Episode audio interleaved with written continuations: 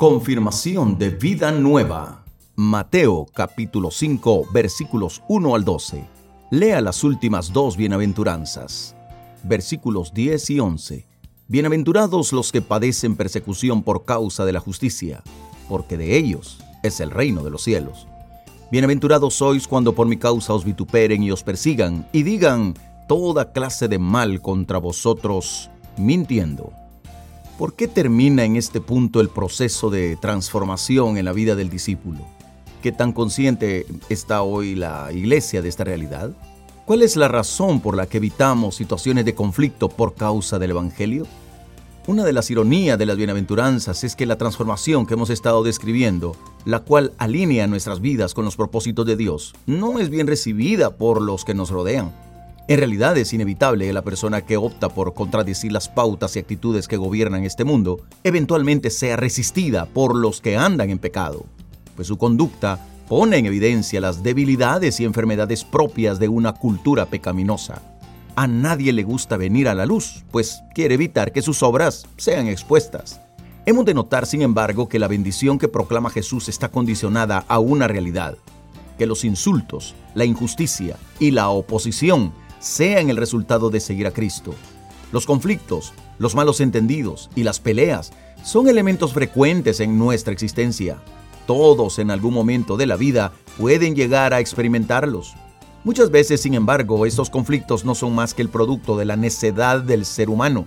Por eso el apóstol Pedro pregunta, ¿qué mérito hay si cuando pecáis y sois tratados con severidad, lo soportáis con paciencia?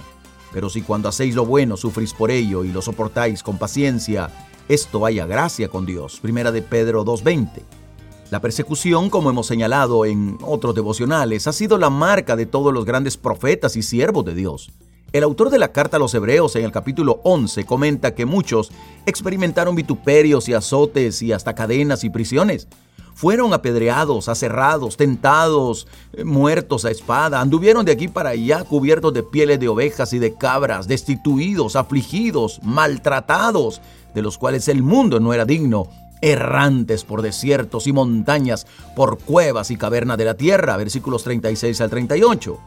De modo que no debemos sorprendernos de la oposición, sino más bien verla como la confirmación de que hemos pasado a una nueva dimensión de la vida, una en la que Cristo establece las pautas que guían nuestra existencia. A esto precisamente se refiere la recompensa asociada con la persecución. De ellos es el reino de los cielos. La persecución pareciera colocar a las personas en una posición en la cual lo pierden todo. En casos extremos como el de Pablo, Esteban, Pedro u otros mártires de la iglesia, la persecución terminó con la vida misma de los que servían a Cristo. No obstante, poseen algo que no les puede ser quitado, y es la participación plena y absoluta en la vida que Dios otorga a los suyos, aún estando muertos en cuerpo. Al concluir nuestras reflexiones sobre las características de la persona redimida, queda frente a nosotros la necesidad de abrirnos completamente al obrar de Dios, para ser conducidos hacia esa transformación profunda de nuestro ser haz tu trabajo en mí, oh Dios.